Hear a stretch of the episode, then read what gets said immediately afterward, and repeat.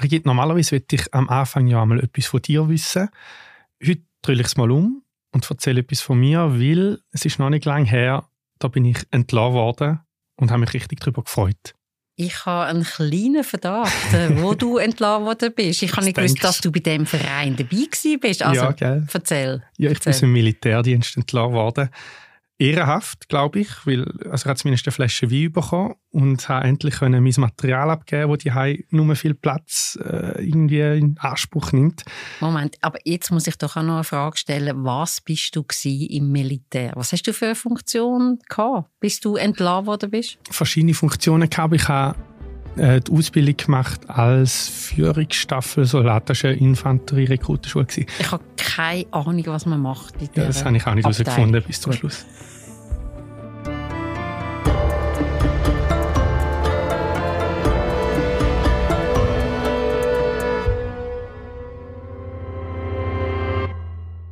Willkommen bei der dritten Gewalt, einem Justizpodcast von der Republik. Ich bin der Boas Ruh und bei mir ist, wie immer, Gerichtsreporterin Brigitte Thürlimann. Hoi Brigitte. Hoi Ex-Soldat Boas. Außer Dienst, genau. Außer Dienst, Entschuldigung. Ich glaube, es ist mittlerweile klar, wir reden über ein Militärgericht, ein Spezialfall im Schweizer Justizsystem. Wir reden auch noch über Gründe, wieso dass es überhaupt eine Militärjustiz gibt. Ähm, darüber reden wir dann später. Zuerst aber zu unserem heutigen Fall. Es geht da um ein Ereignis im August 2017. Ja, genau. Wir reden also über einen alten Fall und vielleicht müssen wir später dann auch darüber reden, wieso das erst sechs Jahre später vor das Gericht kommt. Aber wir reden von dem, was dem Janis Benziger passiert ist, wo damals im August 2017 die Rekrutenschule absolviert hat im Kanton Aargau. Und zwar ist er Teil von der Militärpolizei Grenadier. Also es ist dort äh, etwas passiert an dem Augusttag. Ein Marsch hast gesagt. Was ist vorgefallen? Wir müssen vielleicht ein früher anfangen. Es, sind eben, es war ähm, die Rekrutenschule, alles äh, junge Männer. Der Janis Benziger war damals 19 Jahre alt. Gewesen. Und die Rekruten haben schon den ganzen Tag auf einem Schießplatz verbracht, in, dem, in dieser aargauischen Gemeinde. Und was noch wichtig ist auch für die weiteren Ereignisse, es ist ein hochsommerlicher Hitzetag gewesen. An dem Tag haben Temperaturen von deutlich über 30 Grad geherrscht. Und am Ende von dem Ausbildungstag auf dem Schießplatz haben dann die Rekruten den Befehl bekommen, so und jetzt gehen wir noch auf einen 15 Kilometer Marsch.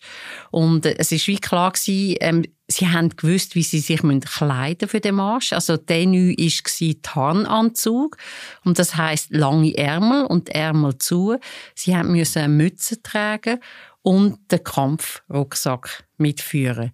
Und es ist der erste Marsch gewesen, wo die jungen Rekruten haben müssen absolvieren nach dem ganzen Tag auf dem Schießplatz. Also es war eher noch am Anfang von seiner Rekrutenschule. Ja, sie sind, äh, sie sind noch nicht lange in der Armee gewesen. und was man vielleicht noch muss sagen bei der Militärpolizei Grenadier, das ist eine Elite Rekrutenschule mhm. und alle, die sich für diese Schule entscheiden und der Janis Benziger ist keine Ausnahme, das sind äh, begeisterte, top sportliche, top motivierte junge Leute, die wirklich bereit sind, in der Rekrutenschule alles zu geben, auch an Grenzen zu gehen und Grenzen herauszufinden, herauszufinden, die haben das Wellen, die haben die Herausforderung gesucht.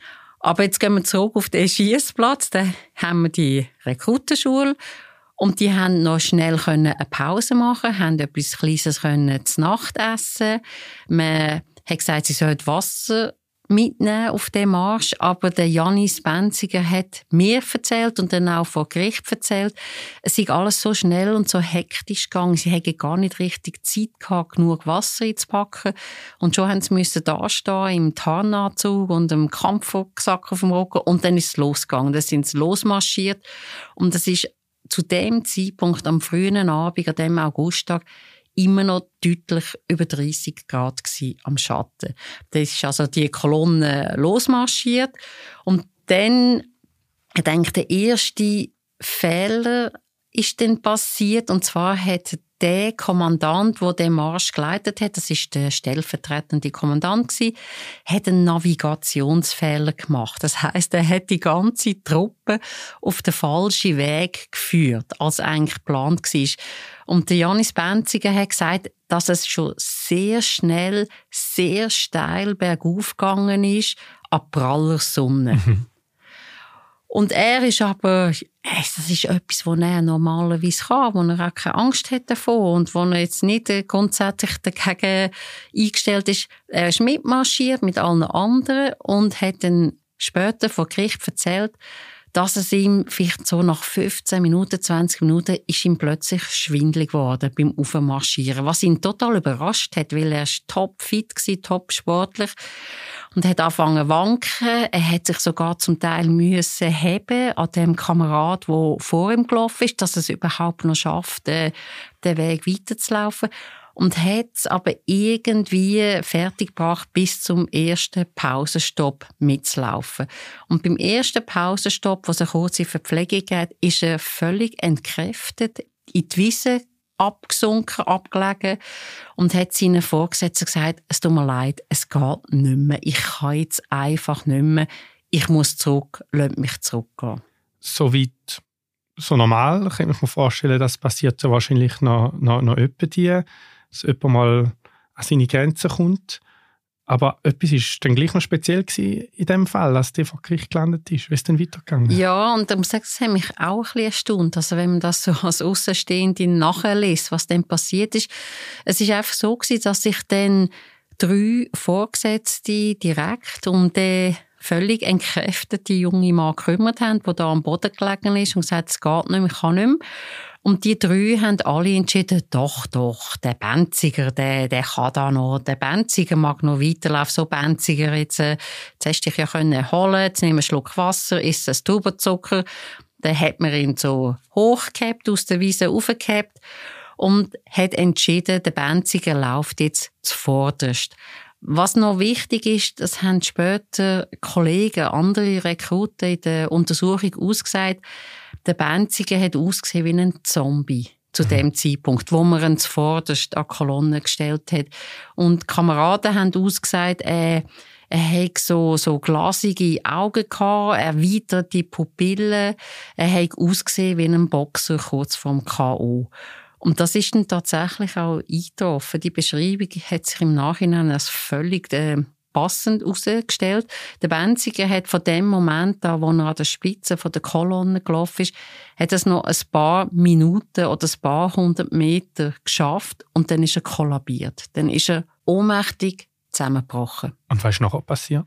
Ja, erst dann, also erst in dem Zeitpunkt, wo der junge Mann bewusstlos am Boden liegt, haben dann die Vorgesetzten entschieden, der muss jetzt zurück, und zwar zurück transportiert werden auf einer Bahre. Es ist klar gewesen, der kann nicht mehr laufen. Und äh, die Vorgesetzten haben dann telefonisch mit der Truppenärztin Kontakt aufgenommen und haben geschildert, was, was passiert ist, dass da einer nicht mag, da so ein 19-Jähriger und jetzt zusammengebrochen ist. Und die Truppenärztin hat dann per Telefon entschieden, okay, bringe ich den zurück in die Kaserne. Ich, ich habe zum Teil rechts Déjà-vu von diesen Militärmärsch, von dieser Bahre, die du jetzt gerade gesagt hast. Ich kann mich erinnern, die, wo man jeweils mittragen. Auch, dass die, die am schwächsten sind, gestellt werden, ist, ist eigentlich ein übliches, ein übliches Vorgehen. Aber dass dann jemand ohnmächtig wird, glaube, das passiert dann doch nicht so häufig.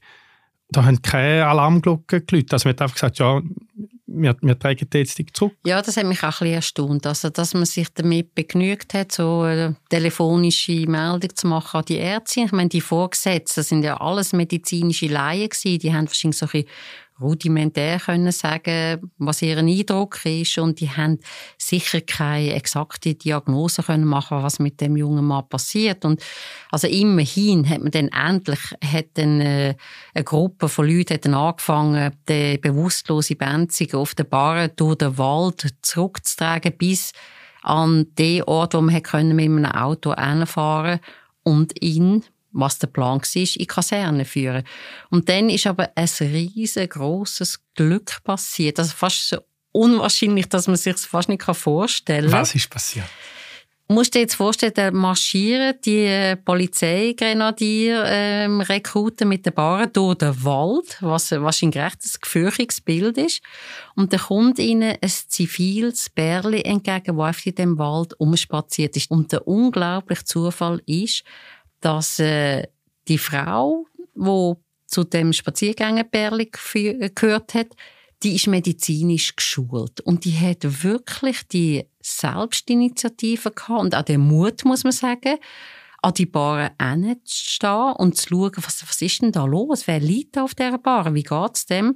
Schaut der bewusstlose Benziger an und sagt den Rekruten, jetzt bringen wir den sofort ins Spital. Das geht überhaupt nicht. Und vergesse das, dass er den in die Kaserne tut.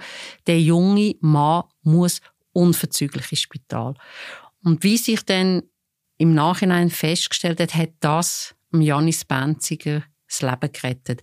Es ist mit einer grossen Wahrscheinlichkeit davon auszugehen, dass er gestorben wäre, wenn man ihn, wie es geplant war, zurück in die Kaserne geführt hat. Janis Benziger ist dann dank der Spaziergängerin ins Spital gekommen.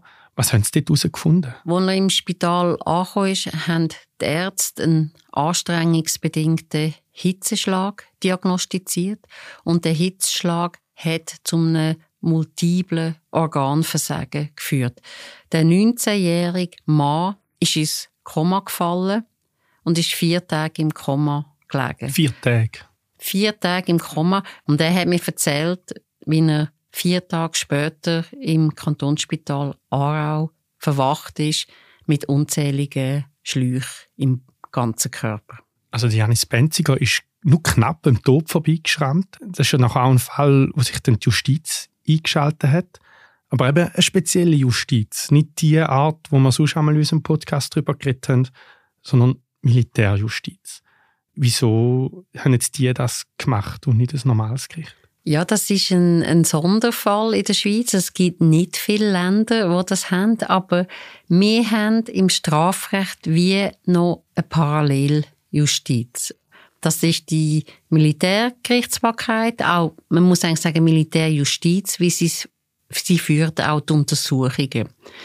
Und äh, was auch erstaunlich ist, wir haben die Militärjustiz, die funktioniert immer, also unabhängig davon, ob ein Kriegszustand ist oder nicht. Das ist auch noch ein großer Unterschied zu anderen Ländern. Also wir haben in Friedenszeiten und in Kriegszeiten eine Militärjustiz und das schon sehr lang. Und für was ist die zuständig? Eigentlich für alles, was im Militär passiert. Das ist mhm. wiederum, habe ich vorher von einer Paralleljustiz geredet. Also, wenn jemand, der jetzt nicht im Militärdienst ist, ähm, tut einen Ladendiebstahl begehen oder äh, Messerstecherei, dann kommt er vor ein normales Strafgericht, wie man das kennt, was es in jedem Kanton gibt. Wenn du genau das Gleiche machst während dem Militärdienst, dann kommst du vor das Militärgericht.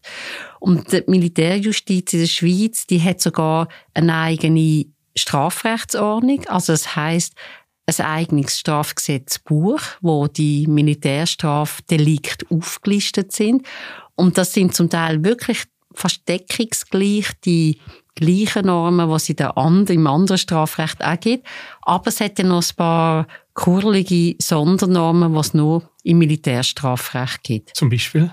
Was ich, immer, ja, was ich immer am schlimmsten gefunden habe, wenn ich so durchblätter, ist Feigheit vor dem Feind. Also das gibt's nicht außerhalb von der Militärjustiz und das wird ähm, sehr streng äh, bestraft. Aber da kann man vielleicht sagen, das gibt's ja nur im Kriegsfall, nehme ich jetzt mal an. Ja, das ist mir aufgefallen. Also neben anderen wie Verbreitung unwahrer Nachrichten, die vorkommt, oder, oder Verstümmelung, wer sich wegen Verstümmelung äh, von seiner Militärdienstpflicht befreien ist die, die Feigheit. Also da steht, wer vor dem Feinde aus Feigheit sich versteckt hält, flieht oder eigenmächtig seinen Posten verlässt, wird mit lebenslänglicher Freiheitsstrafe oder mit Freiheitsstrafe bestraft. Ja, das dünkt mich ziemlich drakonisch.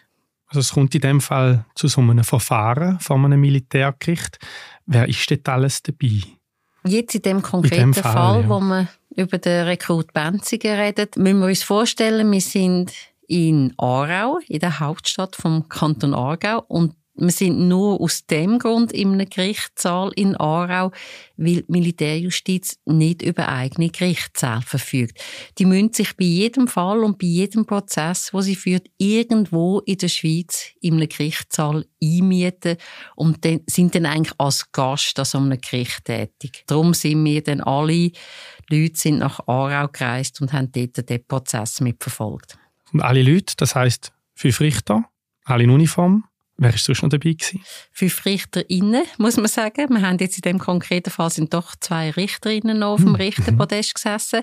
Genau, und das sind alles Militärangehörige. Und bei den RichterInnen ist vielleicht noch interessant zu sagen, es sind immer zwei im Rang von Soldaten und zwei haben Offiziersrang. Da probiert man auch so ein bisschen Ausgewogenheit darzustellen. Und nur Zwei sind immer zwingend JuristInnen. Das ist der Präsident und der Gerichtsschreiber. Und noch eine letzte Besonderheit, das gibt es fast nicht mehr in der Schweiz. Die vier anderen RichterInnen, also außer dem Gerichtspräsident, die kennen die Akten nicht. Der erstinstanzliche Militärprozess ist sogenannt ein Unmittelbarkeitsverfahren. Das heißt, es was? es wird alles unmittelbar im Saal vorgelegt. Das ist nicht so wie in jedem anderen Strafverfahren, wo alle Richterinnen und Richter alle Akten schon gelesen haben. Mhm. Die vier Richterinnen, die neben dem Präsident sitzen, die hören alles sehr schmal im Saal. Und gegen wer ist das Verfahren denn geführt worden? Ja, jetzt kommen wir zurück zum Soldat Benzigen. Am Schluss haben sich drei Kaderleute müssen verantworten für das, was am Benzigen passiert ist. Die sind als Angeklagte vor Gericht vor Gericht gestanden und der Soldat Benziger selber ist aber auch auftreten. Er ist nochmal ausführlich befragt worden als als Geschädigte und als Privatkläger und was vielleicht auch noch wichtig ist, alle vier, der Soldat Benziger als Geschädigte und die drei Angeklagten, Unteroffizier und Offizier, die haben alle einen Anwalt an ihrer Seite gehabt. Die angeklagten drei Verteidiger, der Benziger auch ein Anwalt. Und das sind die einzigen gewesen, die keine Uniform getragen haben. Das sind zivile Männer, die die Militärangehörigen rechtlich ähm, begleiten an so einem Prozess. Und wegen welchem Anklagepunkt stehen jetzt die Leute im Fall Benziger vor Gericht? Also die drei Kaderleute, die sich am Schluss müssen verantworten mussten, denen werden allen dreien fahrlässige Körperverletzung vorgeworfen. Und ich darf ich da ganz am Rand erwähnen, sie verlangen alle drei einen Freispruch. Also sie werden sich alle nicht schuldig gemacht haben. Fahrlässige Körperverletzung, das ist jetzt das Delikt, das auch im zivilen Strafgesetzbuch Das war, das gibt äh, absolut das Gleiche. Und es fällt einem vielleicht schwer, wenn man das hört. Also wenn man, wenn man jetzt wüsste, dass der Benziger noch knapp überlebt hat und Multiorganversagen und intensivmedizinisch äh, behandelt, ja, also da habe ich auch ein bisschen leer geschluckt, als ich das gesehen habe, dass das nur fahrlässige Körperverletzung war. Aber das ist darum, das ist in der Militärjustiz und im Zivilen gleich, weil er halt zum Glück keine bleibenden Schäden davongetragen mhm. hat. Also er ist heute wieder gesund und darum tut man das jetzt strafrechtlich als fahrlässige Körperverletzung einstufen. Und wie hat es das Gericht nachher eingestuft? Zu welchem Schluss sind Sie gekommen? Ja, das Gericht, die fünf Frauen und Männer, haben sich einen Tag lang die Aussagen angelost von diesen drei Kaderleuten, die um einen Freispruch gekämpft haben, haben sich das angelost, was der Soldat Benziger gesagt hat, wo wo mehrfach betont hat, dass es nicht in Ordnung, wie mit ihm umgegangen ist und das darf nicht passieren. Es war in den frühen Abendstunden, es war sehr ein langer Prozess da, sehr anstrengend. Und dann hat sich das Gericht zurückgezogen zur geheimen Urteilsberatung, die erstaunlich kurz gedauert hat. Und wegen dieser kurzen Dauer habe ich dann schon ein bisschen anfangen, wie es rauskommt. Und tatsächlich, das Gericht hat drei Freisprüche ausgesprochen. Das Gericht ist zur Auffassung gelangt, dass sich die drei Kaderleute strafrechtlich nichts vorzuwerfen haben. Hm. Es hat, vielleicht muss ich ehrlicherweise noch anfügen, der Gerichtspräsident hat nicht gespart mit Tadel an die drei Beklagten, die von ihm gestanden sind, gesagt, Was hat er kritisiert? Er hat gesagt, sie haben, er hat gesagt, sie hätten einiges falsch gemacht und haben gefunden, er hätte euch schon ein bisschen mehr können, äh, einmischen in das Geschehen und ähm, ich hätte mehr Verantwortung müssen übernehmen aber all das, was sie ja jetzt nicht super korrekt gemacht haben, hat seiner Meinung nach nicht dafür gelangt, dass man ihnen strafrechtlich einen Vorwurf machen. kann. Er findet auch, es ist nicht optimal gelaufen. Man hat einiges anders müssen machen, aber er und die vier MitrichterInnen sind einstimmig, hat er gesagt, er hat noch betont bei der Urteilseröffnung, sind einstimmig zur Auffassung gelangt, strafrechtlich kann man diesen drei Kaderleuten nicht vorwerfen. Du hast mit dem Janis Benziger geredet, mit dem jungen Mann, der bei dem Marsch fast ums Leben ist. Ist er zufrieden mit dem Urteil? Nein, Überhaupt nicht, absolut nicht. Ich habe ihm das angesehen, als er den Gerichtssaal verlassen hat in Aarau. Es war schon dunkel, wo wir rausgegangen sind. Er ist dann sehr schnell verzogen. Ich habe ihn nicht mehr verwünscht. Ich konnte nicht mehr reden mit ihm nach dem Prozess in Aarau. Und ich habe dann auch ein bisschen gewartet. Ich habe zwei, drei Wochen gewartet. Ich habe das Zeug ein bisschen setzen lassen und habe gedacht, er muss das auch. Und dann habe ich ihn über den Anwalt kontaktiert und habe gefragt, ob er bereit wäre, mit mir noch ein Gespräch zu führen. Ich wollte wissen, wie er den Prozesstag erlebt hat und wie er mit dem Urteilsspruch umgeht. Und wir haben uns in Chur getroffen. Er ist Architekturstudent in Chur, also er ist ein Bündner, er kommt von dort. Und er hat mir dort ganz klar und schnörkellos gesagt, ähm, er sei gar nicht glücklich über den Entscheid und es falle ihm wirklich schwer, akzeptieren zu müssen, dass niemand soll verantwortlich dafür sein, was mit ihm passiert ist. Das fällt ihm schwer, das einfach hinzunehmen.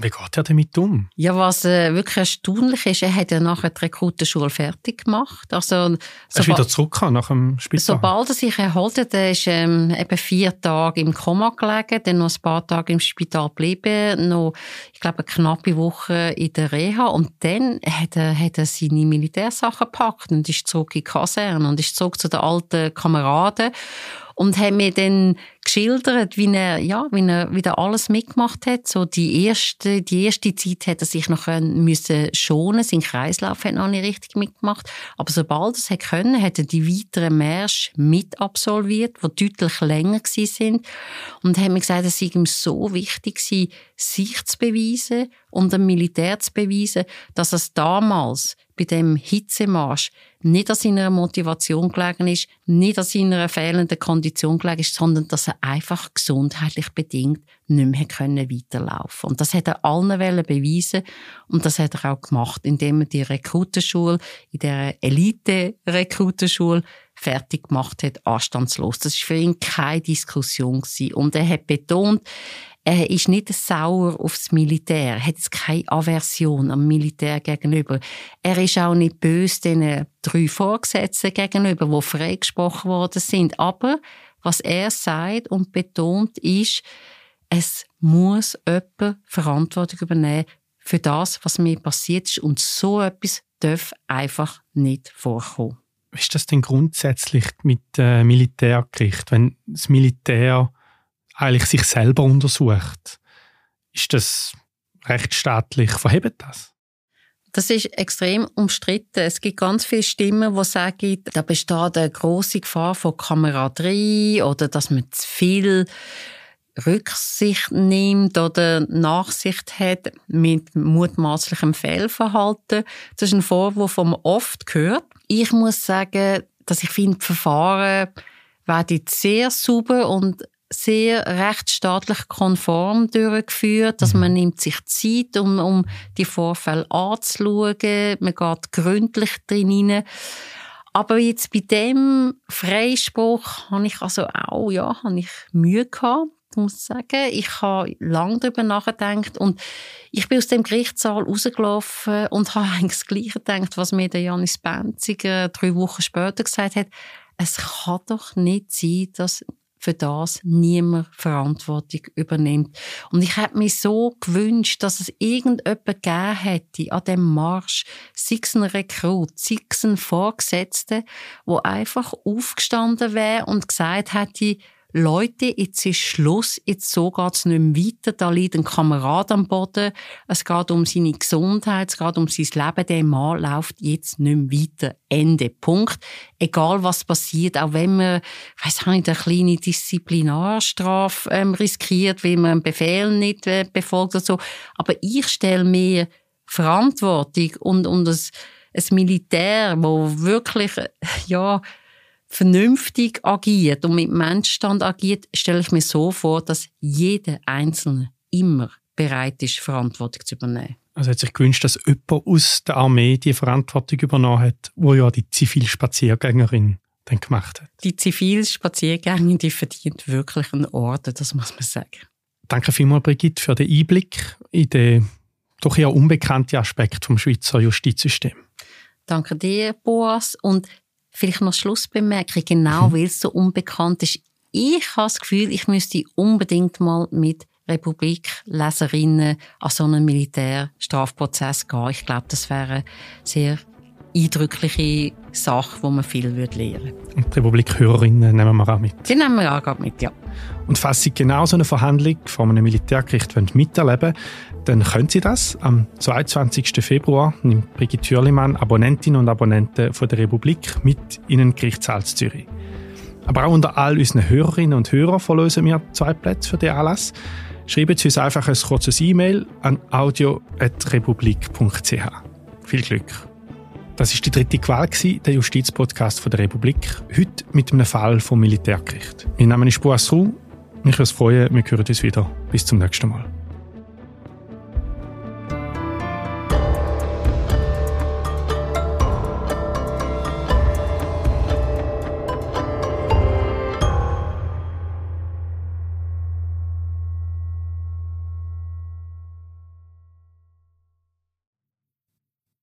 Wir sind gerade wieder da. Hallo, ich bin Marie José, Wissenschaftsjournalistin bei der Republik. Und ich tue dich hier kurz steuern. Mir gefällt bei der Republik, dass sie vertiefen. Es sind mehrheitliche Geschichten, die auf Hintergrund eingehen. Für das Lesen oder Hören, beim Joggen, beim Kochen oder wie man noch einen langen Tag vor dem Computer einfach möchte die Augen zutun. Wir sind werbefrei und nur von unseren Leserinnen und Lesern finanziert. Unter republik.ch/slash hallo kannst auch hier ein Abo lösen. So, und das war es auch schon mit der Störung.